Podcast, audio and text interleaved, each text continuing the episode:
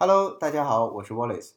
那前两天呢，我们更新了关于公立学校的这个 SEC 的一些考试的内容，还有呢，就是公立学校的课程和私立学校之间的比较。我看后台呢，大家反响非常的强烈，而且呢，很多人给我私信说让我详细去讲一讲如何去选课。那我选课，呃，直接往后边影响的是什么？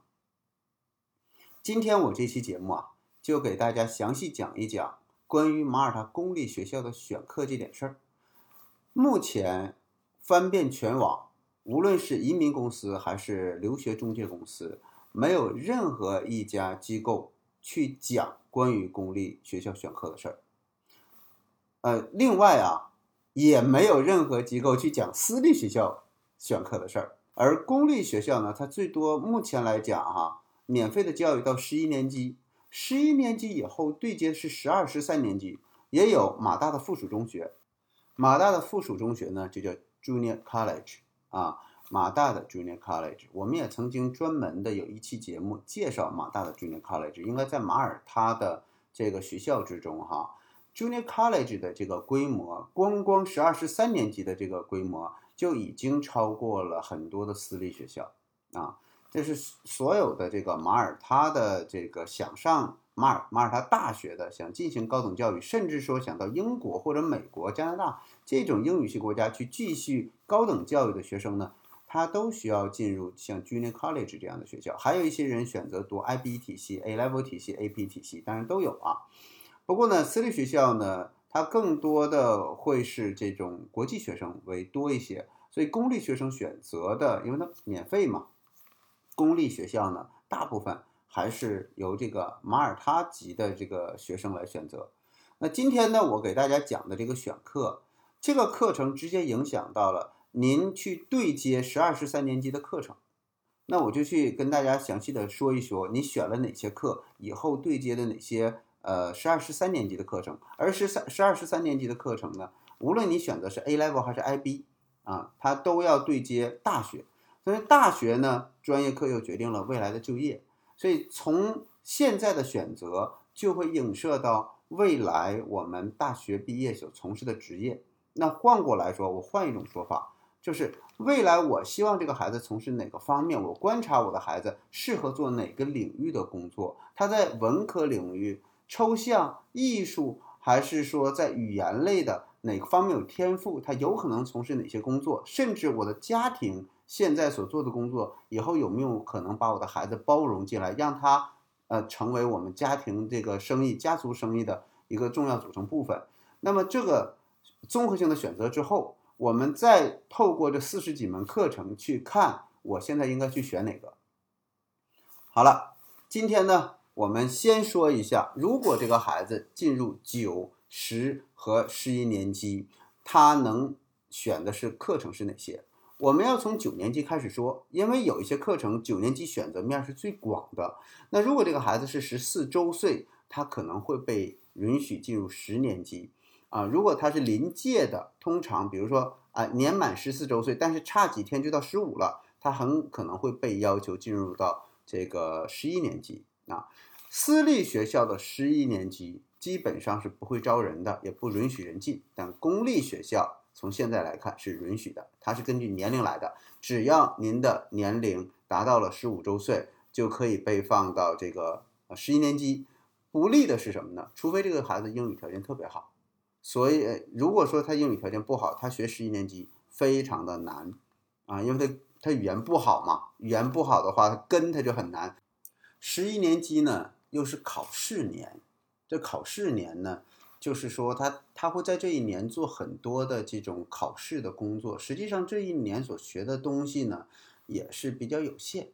所以，如果这个孩子是十五周岁，我实际真的不建议您一定把他放到十一年级。可是，就很多家长不理解，不理解在哪儿呢？因为中国的孩子入学是晚的，是六岁，有的甚至七岁入学。那当您这个孩子长到了十五周岁的时候，这个孩子可能在八年级或者九年级，也就是我们所说的初二和初三。这个时候，家长就会说：“我差那么多呢，对吧？我都没有学到，我就直接读十二年级，我孩子能跟上吗？这是很多家长的一个困扰。也就是说，这个家长在从中国的教育体制和国外的教育体制这里进行切换的时候，它是基于教育体制的思维和我所学到的内容来进行切换的。但是国外的教育体制是以年龄来切换的，也就是说，你到了这个年龄就去学这个年龄应该学的东西。又有家长说了，那我有教育上的这个缺憾呢？打个比方，这个我在国内读六年级，你让我去读八年级，这两年我错过了好多知识点啊，我怎么能跟得上呢？确定能不能跟上的唯一的标准，你拿马耳他的八年级的题，你管我们要，我给你，比如说语文、生物、呃，这个数学、英语这些题，你去做，你看你能不能跟得上？如果能跟得上，那么。就说明这个知识点在国内实际上是早就给到的，或者是说我们已经强化到我们学习体系里边了，或者说我们的这个难度要比国外教的难度要大，所以我们提前掌握了这些知识点。如果说您有哪些知识点没有学到，还有一种方法就是你自己要做一些补习。我特别希望呢，手里有两份文件，一份是马耳他。这个基础教育所有的知识点，现在我有的就是马耳他基础教育的教学大纲，各科我都有，我手里边就有。你要哪个我可以给。那么另一个方面呢，就是中国的这个十二年制的那 K 十二十二年制，我们所有各科学科的这个知识点啊，去掉了中文啊、中国历史之外的科学类的这些东西，比如说呃数学的知识点汇集汇总。那么英语的当然啊，英语的这个听说能力需要达到什么样的水平？它能够呃对应哪个年级？然后就是啊地理、物理、生物啊啊呃这个化学这些东西啊，呃我特别希望我手里边有个文件去能进行一个横向对比。可是呢，这个工作量太大，而且每一年中国的不同的地区，你的教学大纲也不一样。啊，南方、北方，呃呃，一线城市、二线城市好像都有区别啊。因为我知道，在呃这个高中阶段，北方十一年级毕业就是高二毕业，那么有很多的孩子他就能够离校了。他参加完会考，就说明他一定有毕业证。可是发现上海和北京个别的地区是不行的。他必须要十二年级高中三年级毕业，他可以离校。显然，他们执行的是不同的体制，甚至不同的教材。那我真的很难去给您一个完整的一个呃材料，说马耳他的基础教育的知识点对应中国哪些的呃教育的知识点。呃，如果说难度来讲啊，中国是 K 十二，马耳他是 K 十一啊。如果加上这个预科是 K 十三。难度的这块儿来讲，我真的很难去有一个标准的说法，说哪些知识在马耳他的哪个年级你可以学到，对应中国你哪个年级能学到，我真的很难做到这一点。我说的难做到的一个是工作量大，另外一个是标准不好把握，不同地区有不同的标准，那么每年还都在更新啊。但是是不是我就没有办法了？不是，我想到了一个最简单的办法，什么呢？我有马耳他各个科目、各个年级的教学大纲、考试题、考试卷。如果您这个孩子的年龄适合，比如说进九年级或者十年级，我就把十年级的所有的教学大纲，你可能涉及到这个你选的这个科目的教学大纲，呃，物理的、化学的、生物的啊，甚至包括计算机的，还有这个。呃，地理的啊，还有这个英文的、数学的教学大纲，我发给您，您看一下啊。您可以粗略的拿一些软件翻译一下。我我能回答您相对来讲某一个点的问题，但您说你把所有的这教学大纲你都给我翻译了，这我做不到啊。您需要哪个，我给您拿哪个啊。然后您做一下这个数学题，您就知道这个孩子对待这个年级。啊，我孩子可能在国内读这个初二，我做一做马耳他的九年级的题。初二呢是这个呃八年级，我做做马耳他九年级的题，做做马耳他十年级的题，我我能不能适应？这个可以，马上就有检视结果。所以我想，呃，您的孩子无论来自于中国的哪个地区，您您的是人教版的还是这个什么呃其他版本的这个教材啊？那么您只要管我要一个呃这个对应年级，您的孩子对应的马耳他的这个对应年级的教学的材料，我给到您，您自己去判断一下。如果说这个孩子他能适应，那就说明这个您的孩子之前学的知识是提前于马耳他的，对吧？就是马耳他教的八年级，相当于您这个呃七年级或六年级学的这个知识。那如果不适应怎么办？有两种方式，就说这太难了，我根本就没学过。那这一科您可以不选，比如说这个化学，您完全可以不选化学学啊，除非以后您说我就想从事化学专业。如果您化学这块又不好，然后呢您的知识点又不清晰，你干嘛学化学呢？对吧？物理是强制要学的，所以物理最好你我建议啊，在国内好好的把物理，如果您进公立学校，物理是必修课。那么数学、英文和物理是必修课，您就把数学、英文和物理当成主攻项，对吧？至于马耳他语，我有前说过，外国人版的马耳他语不要求有任何成绩，二外您可以选任何语言，不要求有任何成绩，甚至如果您九年级可以选中文当二外，对吧？这就问题解决了。然后选伦理课，伦理课讲啥呢？伦理课其实考的是英文，怎么说伦理课考英文呢？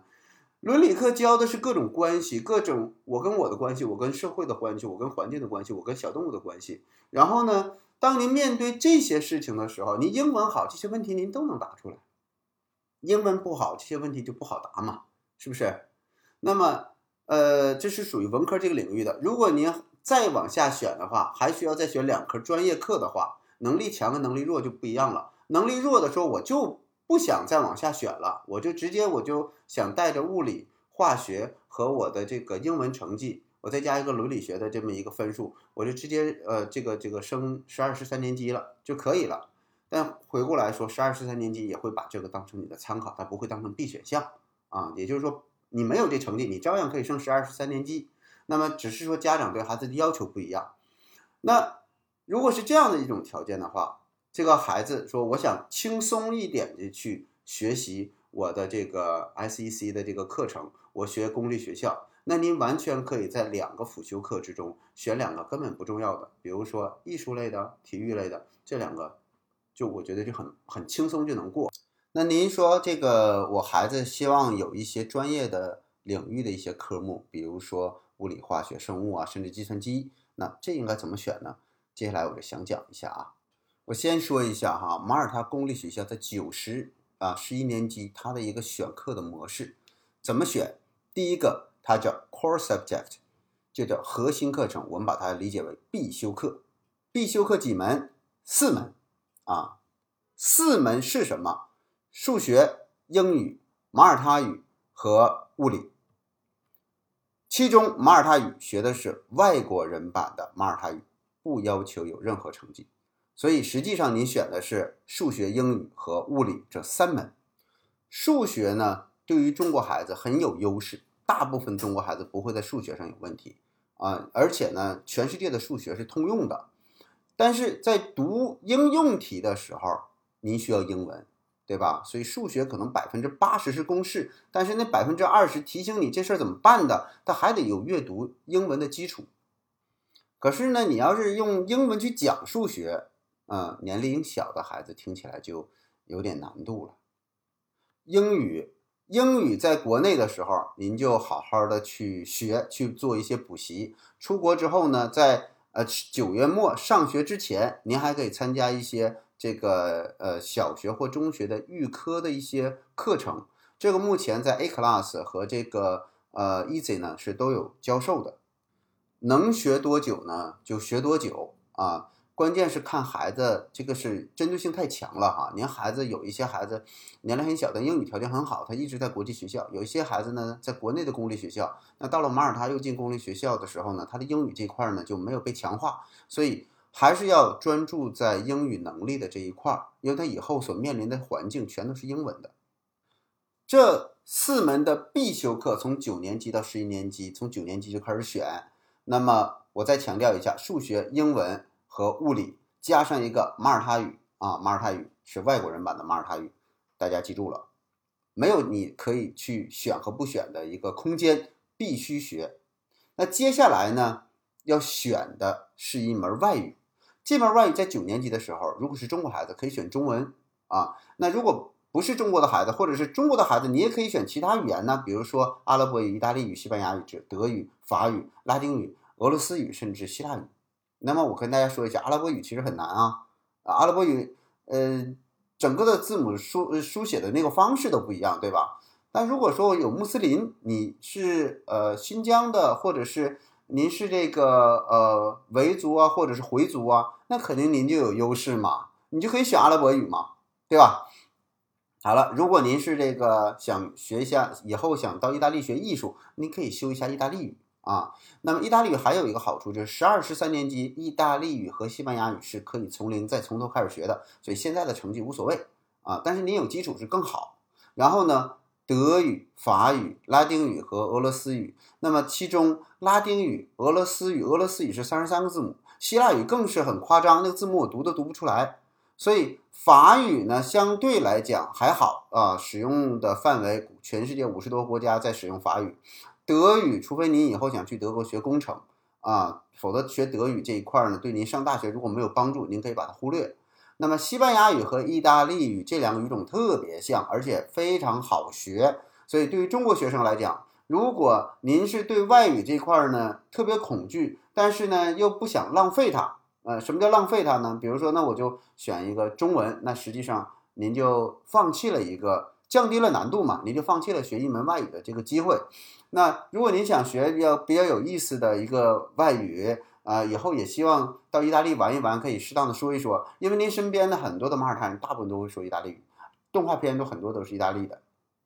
而且意大利呢又跟马耳他特别近，四十五分钟我们就能飞到，呃，时尚之都。所以，如果您以后的家庭有往意大利去，呃，工作、移民，或者是说到意大利求学，因为它意大利的艺术特别好嘛，绘画呀，包括它的舞台设计等等的都特别好，所以你也可以考虑学一学意大利语啊。而且意大利语，呃，跟英文有好多的词，呃，实际上看起来是很接近的，而且它的字母啊，呃，比这个英文的字母要少，它是二十四个字母。它没有这个，不像英文是二十六个字母，所以在学意大利语的时候，您可能相对来讲难度要小一些。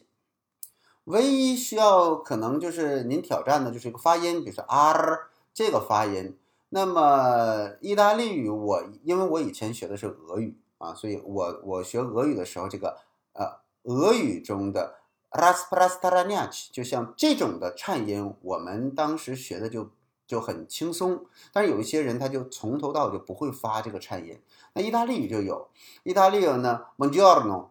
啊 m o n g i o r n o s i g n o r e s i g n o r a 这些词您可能就发音有困难，那么这一类型的语您可能学起来都会有费劲。像法语的发音和德语的发音更是有一点嗯比较难啊，比如像德语的发音，它小舌音就比较比较重啊，然后法语的呢。我发的那个音非有非常有特殊啊，有一点啊，在马耳他，他的问候的那个早晨好，你好是用法语问候的，就是 Bonjour，然后他的那个呃再去问晚上好的就 Buonasera，Buonasera 就是意大利语啊，然后 Ciao 也是意大利语 Ciao，所以大家去在马耳他生活的时候，实际上这一天哈。您是至少能听到三种语言，就早晨的 Bonjour，然后晚上的 Buonasera，然后他数数的时候和正常说话全是英文，很有意思。所以四门主课加一门外语，再加一个是什么呢？在宗教和伦理课之间做一个选择，那么就二选一啊，二选一。所以中国学生呢，一般都会选伦理课啊。这个宗教这块呢，选的很少，除非在国内就有信仰。当然也有啊，也有很多的家长，南方的他说这个希望能找教会学校，特别是希望能以后进入神学院，那就宗教就一定得学啊。好了，现在一共是六门了吧？四门必修课，再选一门外语，再选一门伦理课，还有增加两门的你的兴趣课。这两门的兴趣课，往往就会呃成为您未来大学或者是我们说十二十三年级您选课的一个方向。这里呢，我就详细的说一下啊，这两门课您可以选什么呢？财务课啊，阿拉伯语。如果上面你选阿拉伯语这块就不不需要选了啊。艺术、生物、商务学习、化学、传统文化与文明，呃，然后呢是呃商科的其他相关啊，就是 commerce 和 business studies，这是两个领域啊。那么 computing 计算机啊，经济学、英文的文学。啊，比较高级的诗句啊，这些东西啊，然后环境学习、法语、地理、德语、希腊语、历史、家庭经济学、意大利语、拉丁语、俄语、西班牙语，呃，图像呃图形交流沟通学啊，纺织与设计啊，欧洲研究啊，体育教育啊，就是体育啊，那么。设计与技术啊，这个是说啥呢？呃，动手能力的啊。我特意看了教学大纲，就是教你如何接电线呐，呃，如何修水管呐，有这些的一些关于家庭里边和和材料认知上的一些东西，锤子啊，呃，螺丝刀啊等等的这些东西，从图画简单去这样理解啊。音乐课啊，农业经济学，然后健康社会关怀，然后还有它的这个工程技术。啊，服务业啊，IT 业啊，这个信息技术产业啊，那么传媒业啊，以及这个呃文学教育，从以上的这些科目中任选两个啊，学想以后想学财务相关的，那一定选财务了；商科相关就选商学了，对不对？市场需要学市场运营这些，化学，那么这里边要提到啊，像生物化学。呃，包括物理这些学科呀，全都是属于有承接性的。什么叫承接性呢？就是您到了十二、十三年级，您的知识点一定要完整，否则您去学大学的时候，这知识它接不上。比如说，我想学医生，那您在这个期间没选生物化学，您再去到十二、十三年级学生物化学，您难度就非常大。不是不让您选。是您从来都没学过这个，那您在学习的难度强度这块就特别大，所以通常学校是不允许你再去选相关的这个专业的。那如果说您想学商学、商科，现在可以打基础，那么到十二三十三年级又重新开了不少课，您可以从头学。商科的自由度特别大。那还有一个就是你想降低难度，降低难度呢，学一些艺术。他说 art 这个艺术这个领域主要还是以图形为主啊，绘画了这些。那么 music 音乐是音乐的这个部分，你可以学选把它当课外课，一个绘画，一个音乐，这两个，对吧？这两个实际上学生边选择的时候边上课，他更多的是对这种环境氛围的一种体验。当然跟老师沟通还得用英文呢。啊，那么至于你能学到什么程度，那每个人的艺术造诣都不一样，所以我很难说，呃，除非你以后就想学艺术啊，就给孩子定位在艺术。那么，但凡说您以后就想给孩子申请一个大家大众的一些专业，比如说商科啊，比如说这个管理类的，那么您在现在这两个的这个呃重要性上来讲，其实无所谓，因为。很多在十二、十三年级，他是重新学管理课程的。现在这里边是涉及不到的。当然，如果您是想学关于社会的一些研究啊，或者是说呃健康领域的这些呃未来想从事这个领域呢，那您现在选一些社会学啊啊这个 health and social care 这种的，就对你未未来的这个呃选课是有帮助的。要选关联性的。但是因为到了十二、十三年级，有一些课商科课可以重开，所以您 SEC 这个以前基础教育以前学的东西呢，你可以把它更多的看成是一种你的职业倾向啊。除了我再说，除了您的物理、化学、生物这几个，它是有严谨的关联性，包括你要必须到很多的这个大学以及十二、十三年级都是必学的，就是英语和数学。这两个是必修的。那么，如果您到了这个十二、十三年级，我就不想学物理了，完全可以，因为你可以完全不学物理。物理现在对于马耳他来讲是一个很重要的一科。可是，你像国内，如果我选文科，我可以不学物理、化学，我就可历史、政治，对不对？叫文科，还有文科大综合，语数英文科综合，语数英理科综合。呃，但马耳他就不一样，马耳他他就要求您。这个无论你是学什么未来的一个领域，您这四科其中有一科必须学物理啊，这个是一个国家对未来它的人才的一个培养定位方向。那至于说外语这个呢，呃，如果你是中国人，这个外语学的，呃，这希腊语我说的不好很正常，而且我以后也不想从事希腊语的专业。那我们按照这个逻辑思路，就产生了几种选择啊，比如说我想。让这个孩子选择最轻松的方式。我九年级入学，我学呃英语、数学、物理，随便选一个这个呃语言，比如九年级入学可以选中文，那对我没有压力吧？选伦理，其他那两科选个艺术，选一个体育，或者选一个呃两种语言啊，他就允许选个希腊语，选个德语，你可以考得很不好。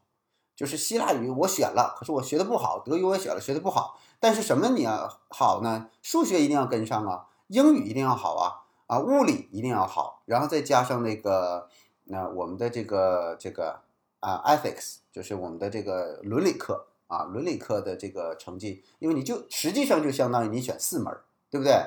那么你选这四门的基础之上，其他全都是外语，马耳他语啊。或者是这个，像您学中文，你还可以选这个呃西班牙语、德语，呃，其他如果都是外语的话，都对在 SEC 之中，您就可以忽略它，它就相当于是零分。那其实您真正学的就是四门，对吧？那另一个是慢慢往上加，我在这基础基呃四门主课的基础之上啊，其实是三门主主课嘛，那我再加一个这个伦理课，我们把它说成四门啊。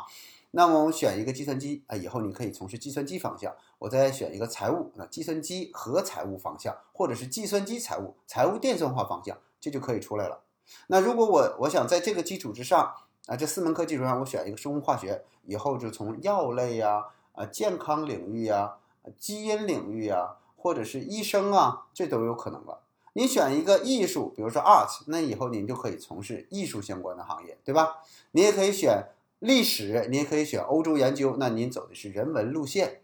啊，如果选工程啊，然后选材料啊，那设计这些呢，您可能未来所学的这些专业，在大学中涉及的专业，就是跟工程和这个呃工业设计有关的。这个慢慢往下去推导，他现在只是种了一个种子，打了一个基础，就算是您现在呃。嗯，特别就孩子的能力比较有限，您特别担心他这块学不好，您就可以做一个最简单的选择，把那四门课给他保证好了，就是英语、数学、物理和伦理这四门课，就是我们最小的筛选单元。其他的您选了，但相当于没选，因为它都是外语，对吧？那么如果您想有一个定向方向，就从那两个专业中去选。那两个专业就是我刚才说的那些专业中去选一个跟您未来孩子想从事的方方面的这些专业相关的，然后呢，经过十二十三年级的强化的选课学习，到了大学您再进行一个专业的定向。但是去想是这样一个思路，是因为我以后想从事这种类型的工作，所以我大学要选这个专业。我大学选这个专业呢，然后我在十二十三年级要修支持我专业的这个。呃，课程，无论是 A level 还是 IB 啊，那么这些课程如果在我现在是有一个基础课的话，我就要选这个基础课。如果是完全没有基础课，你就完全不用担心啊。像有一些管理、商务管理的课，只有十二、十三年级才开的，您现在选不着没关系，嗯，就它完全不涉及到这方面内类型的内容，您就完全可以只选择自己特别喜欢的那些东西就行了，甚至是当个课外班上就行，对吧？那就是说四到八门课，以四作为基础，外加四个这个您随便选啊，外语啊什么的您随便选，真正核心的是这四门。那么到八门，那就看孩子能力了，你能不能把这几门都学好，或者您对自己的要求的标准啊？但是最多也你也就是能学八门课，他考也就考您选的这八门课。但是选这八门课之中，我话说回来，有四门，如果您都选外语，相当于这四门都不重要。但是那四门您需要用心点学，虽然升学不看你 SEC 的成绩。可是现在也是我们学习的阶段，这个孩子既然到了学校，就让他把应该学的东西学好，至少把英语和数学这几项学好，因为这也是我们孩子成长的一个学习的必经过程，跟升学没有关系，但跟孩子的教育和自身的素质成长有关系。所以，既然我们来到了国外，嗯，别把那个焦点全放在说我升学的这一块儿。要把孩子当成一个，呃，他是独立的一个人，这个人要往哪个方向去培养？我觉得好多的课程，当我们看教学大纲的时候，马耳他的教育做的还是挺细的。特别我们看伦理学的时候，看家庭经济学的时候，非常的好。他是在培养一个成熟的人，而并不单纯的是说我让这个孩子，他就是一个考试的工具，他就是一个上学的工具。他学习不好，就搞定这人生什么都不好，什么都不好了。大家再去从中国式的教育切换到马耳他之后，很重要一点是关于教育的理念和教育的思维方式的切换。呃，如果您有更多关于公立学校想了解的信息，或者是呃针对您的这个情况做一些个案的规划，请致电我们的四零零六啊零八六三五六的电话啊，还有我们幺八六四幺六二九九二幺啊，我们的工作人员。呃，跟他取得联系，你也可以给我们发邮件，在我们马尔他国家教育网上有我们的这个联系的邮件，admin at motoredu.com，谢谢。